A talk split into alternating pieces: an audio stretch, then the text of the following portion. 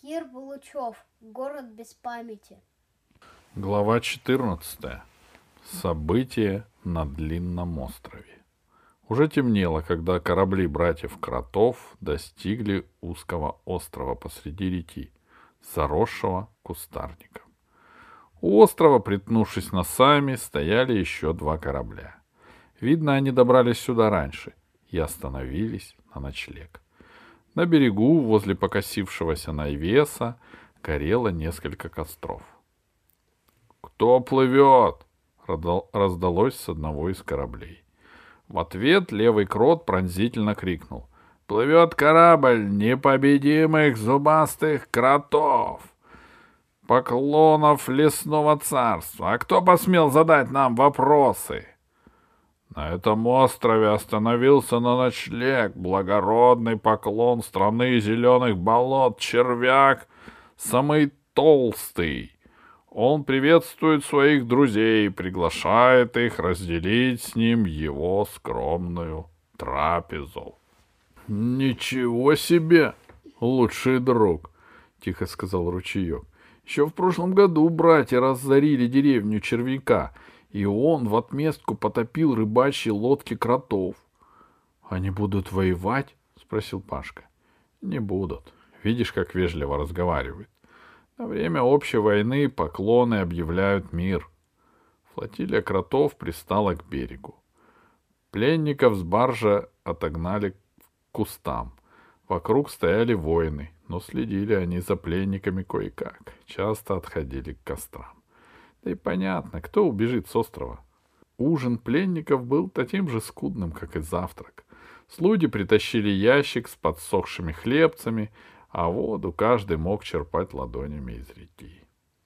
Ручеек есть не стал. Он отполз, таясь за кустами, туда, где близнецы медленно разгуливали с червяком самым толстым, желтая тога которого была разрисована изображениями черных пантер. Видно, мудрецы опять ошиблись. Назвали пантеру червяком. Ручейку надо было узнать, о чем разговаривают поклоны. Как только зашло солнце, поднялся ветер. Стало холодно, но приходилось терпеть. Пашка сказал, «Алис, давай займемся акробатикой. В прошлом году все в классе увлекались акробатикой, ходили в секцию. Конечно, это была Пашкина идея. Но когда Пашка выступал на районных соревнованиях школьников и занял всего-навсего третье место, он сразу в акробатике разочаровался и ходить в секцию перестал. «Идите», — сказала Ирия, — «побегайте, только на глаза воинов не попадайтесь». Уже почти стемнело. Осталась лишь оранжевая черточка на горизонте, там, где опустилось солнце. Алиса с Пашкой прошли на дальний берег острова. Нашли широкую полосу твердого песка. Сначала они по очереди крутили сальто. Потом Пашка поддерживал Алису, и она сделала ласточку и стойку у него на руках. Потом они решили устроить соревнование. Кто быстрее пробежит 100 метров на руках.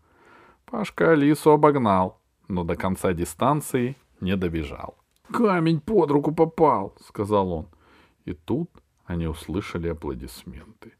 Совсем недалеко стояли братья-близнецы, и червяк самый толстый. Оказывается, они смотрели, как ребята занимаются акробатикой. «Молодцы», — сказал левый крот. «Что же вы раньше молчали?» «А нас никто не спрашивал», — ответил Пашка. Твои рабы? спросил червяк, тряся шестью подбородками. Наши, сказал правый крот. А зачем они вам? спросил червяк. Как зачем? Везу в город. Я их его повелительству покажу. Отдай их мне, сказал червяк. Нельзя, ответил левый крот. Это подарок властителю. Ой, я хорошо заплачу. У тебя таких денег нет, ответил левый крот, ухмыляясь. Этих детей с младенчества готовили, учили, даже кормили особой кашей. Таких больше во всем мире нет. — Говори, сколько? — Ни за что! — воскликнул правый крот. А левый крот почесал длинным пальцем подбородок и сказал. — Такие вопросы так не решаются. Надо подумать. Правильно, согласился его брат. Надо думать. Братья, как по команде, повернулись и пошли прочь от берега. Червяк, самый толстый, семенил следом. «Мешок золота!» — кричал он. «Два мешка золота!» Но братья не обернулись. Алиса услышала, как они хихикают. Алиса улыбнулась, а Пашка сердито спросил. «Ты чего смеешься? Разве не понимаешь, что нас с тобой продадут в рабство?» «Вы какие хитрые братья! Ты что, хочешь выступать перед здешними поклонами?» «А почему бы и нет?» «Иногда мне хочется тебя убить», — заявил Пашка и побежал прочь. Алиса пошла следом. Разумеется, она не хотела выступать перед этими баронами. Даже смешно было подумать. Просто интересно на них смотреть. «Я бы могла разбогатеть», — сказала Алиса. «Привозила бы на Крину акробатов и гимнастов, целыми секциями и спортивными обществами. Алиса разбежалась и сделала двойное сальто. И чуть не врезалась в белку, которая стояла в кустах, поджидая ее. «Алиса!» — сказала она громким шепотом. Глаза ее были круглыми от ужаса. «Они тебя продадут! Тебя продадут червяку!» «Знаю», — сказала Алиса. «Я давно хотела прославиться». «Тебя тоже!» — Белка обернулась к Пашке. «Я убегу!» — сказал Пашка. Когда они вернулись к тому месту, где их ждала Ирия, ручеек уже был там. Они негромко разговаривали. Лагерь понемногу засыпал. Только у костров нестройно пели воины. Оттуда послышалась ругань, зазвенели мечи, кто-то завизжал, кто-то засмеялся. «Нас намерены продать», — сказала Алиса. «Мы будем выступать со смертельными номерами. Сегодня и ежедневно. Отличники седьмого класса Б. Двойное сальто мортали. Но никто не поддержал Алисину шутку. Над ними, закрывая звезды, пронеслась большая темная тень. — Смотри, опять летучие мыши, — сказала Алиса. — Нет, — ответил ручеек. Он вскочил на ноги и тихо свистнул. Снова пролетела тень, и сверху послышался ответный свист. Ручеек сказал. — Пошли к берегу. Она нас будет ждать там. — Кто? — спросил Пашка. — Увидишь, — сказала Ирия. Да птица. По дороге белка все время сжалась к Алисе. — Я боюсь, когда темно, — шептала она. — Я идти с вами боюсь и оставаться боюсь. На берегу, недалеко от того места, где Алиса с Пашкой крутили сальто, на небольшой полянке в кустах их ждала большая белая птица. А может и не птица. Подобного существа Алисе раньше встречать не приходилось.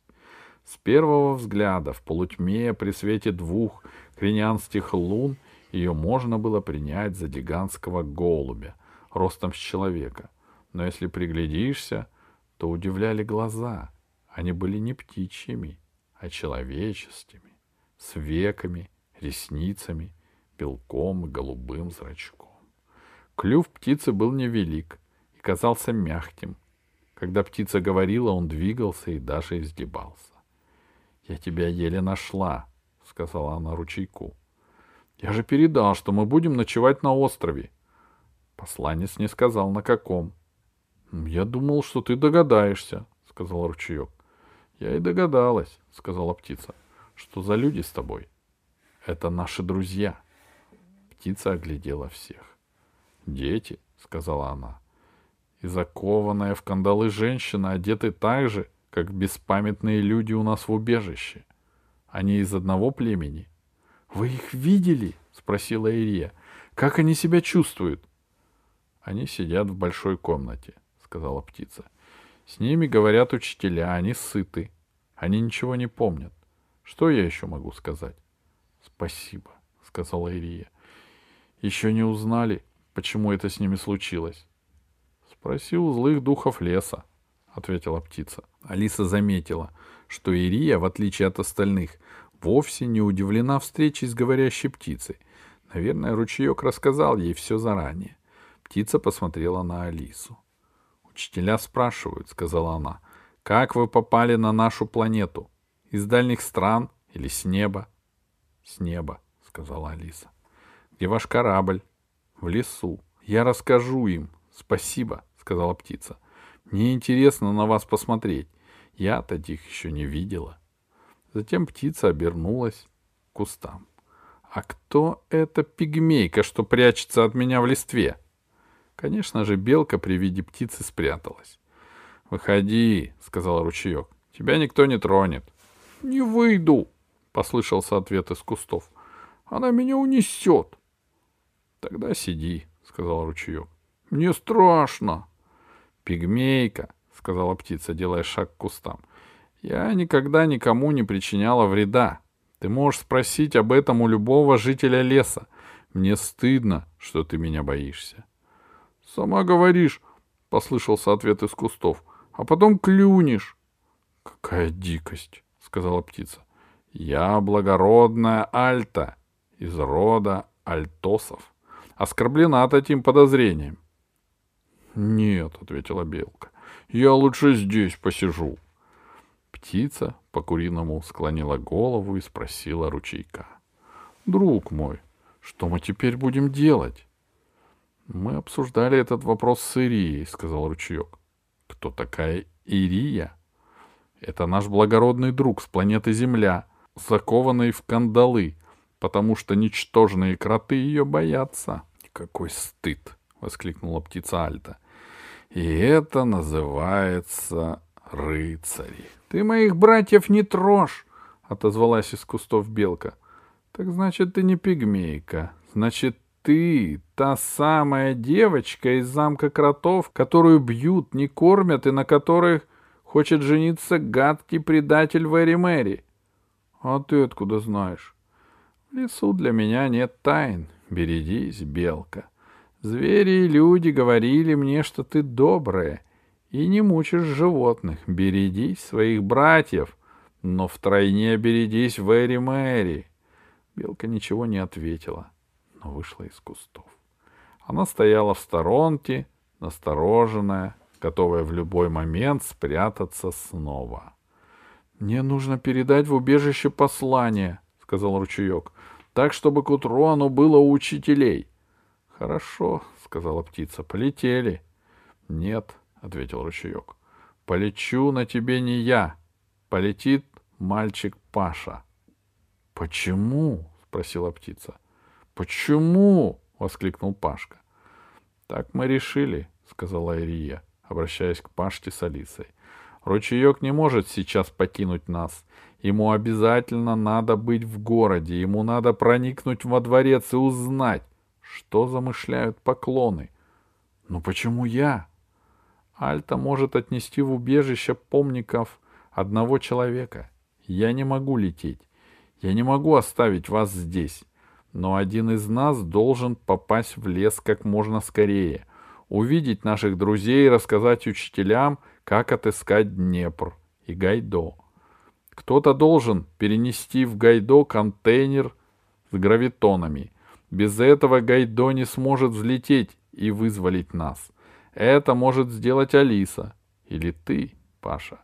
Я решила, что полетишь ты, Паша. Все-таки ты мальчик, ты сильнее, а путешествие может быть опасным. Алиса пускай остается со мной. Ты понимаешь, Паша, какая тебе поручена задача? Я понял, сказал Пашка. Но пускай летит Алиса. Я не хочу оставлять тебя одну. Тебе может понадобиться моя защита. Здесь остается ручеек. Он меня защитит. В крайнем случае я сама за себя постою. А от того, как ты доберешься до лесного убежища и сможешь поднять в воздух гайдо, зависит все, даже наши жизни и жизни наших друзей. — Понял, — сказал Пашка. — Лети, — сказала Алиса. Ей было чуть-чуть обидно, что для полета выбрали не ее, а Пашку, но лучше не спорить. Если недовольна, скажешь на земле, когда все кончится. — Я сомневаюсь, — сказала птица Альта, которая до того бродила по полянке и что-то клевало в траве. Я сомневаюсь. Мальчик никогда не летал, он может испугаться и упасть. Я? Испугаться? Пашка тут же забыл о своих сомнениях. Ты полетишь низко, сказал ручеек. Медленно. Ты не позволишь мальчику упасть, я на тебя надеюсь. Я постараюсь, сказала птица. Но возить мальчика в последнее дело они всегда шалят. Может, привязать Пашку, чтобы не свалился? спросила Алиса. Еще чего не хватало, возмутился Дераскин. Не надо, сказала птица. Веревки будут мне мешать. А сколько лететь до вашего убежища? спросила Ирия. Я буду лететь медленно, сказала Альта. Я буду лететь часа три-четыре. Утром будем на месте. Три-четыре — это много? — спросила вдруг Белка. — Нет, немного, — сказал ручеек. — А может быть, ты хочешь научиться считать и читать? — Нет, что ты! — воскликнула Белка. — Это запрещено. Только ужасные помните читают и пишут. Какая темнота! Ручеек тем временем нарвал травинок и быстро сплел послание для учителей. Ирия еле уговорила Пашку взять ее куртку, ведь в полете будет холодно. — Я не замерзну! — возражал Пашка. — Когда мы вернемся на землю, — сказала Ирия, — твоя мама меня обязательно спросит, почему вы не проследили за здоровьем моего сына? Почему он чихает и кашляет? Куда вы его возили? На Северный полюс? Ирия так здорово скопировала голос Паштиной мамы, что Пашка засмеялся и сдался. Пока ручеек плел свое послание, а Ирия диктовала Алисе записку для Тадеуша, Пашка вышел на берег реки. По реке протянулись две серебристые полосы от двух лун. На том берегу мерцали тусклые огоньки. Там была деревня. Под ложечкой щекотала от предчувствия приключений. Таких ему еще переживать не приходилось. Страшно ли ему сейчас подняться в небо на белой птице с голубыми светящимися глазами? Нет, не страшно. Он представил себе, как в лесной чаще ждет, волнуется, не зная, что с ним происходит, их добрый Гайдо. Что ж, в жизни всегда найдется место подвигам. — Я готов, — сказал Пашка. — По коням. Альта присела, чтобы Пашке было подручнее забраться ей на спину. Спина была теплой, гладкой. Пашка опустил ноги перед крыльями. Ручеек снял с себя ремень и завязал его на шее Альты. — Хватайся за него, только если будет страшно, — сказала птица. — А то задушишь меня. — Хорошо, — сказал Пашка и поклялся себе, что даже если будет жутко, он не дотронется до ремня. «Ой, Пашка!» — сказал плачущим голосом Белка. «Может, останешься? Занесет она тебя в колдовские места. Превратишься ты в цветочек безгласный. Пропадешь в вонючих болотах». «Перестань конючить», — сказала птица. «Мне стыдно за тебя». «А мне Пашеньку жалко», — сказала Белка. Она подошла к ручейку и взяла его за руку. Тот даже удивился. Ты меня больше не боишься? Я тебя, конечно, боюсь, сказала Белка. Но остальных еще больше боюсь. Ты уж меня не обижай. Не обижу. Ручеек запустил пятерню ей в волосы, но Белка тут же вырвалась и сказала строго. — Ты забыл, с кем имеешь дело. Я же настоящая поклонка. Ручеек передал Пашке шифрованное послание. Ирия — записку для Тадеуша. Алиса просто пожала руку. «Мы полетели», — сказала Альта. «Осторожней в городе!» Птица разбежалась по поляне и расправила крылья. Крылья оказались громадными, каждая метра четыре длиной. Добежав до воды, Альта резко взмахнула крыльями. Пашка сидел, обхватив ногами плечи птицы и обняв шею. Ему очень хотелось вцепиться в ремень, но он сдерживался. «Нильс, на диком гусе!» — услышал он голос Алисы. В ушах засвистел ветер. Пашка зажмурился, а когда открыл глаза, остров уже выглядел черной полосой на глади реки. а костры на берегу казались светлячками. — Только не засни, — сказала Альта. — Еще чего не хватало. — Это бывает, — сказала Альта. — Ты мне лучше рассказывай, где ты живешь, откуда прилетел, какие у вас птицы. Мне все интересно. И Пашка начал рассказывать о жизни на земле.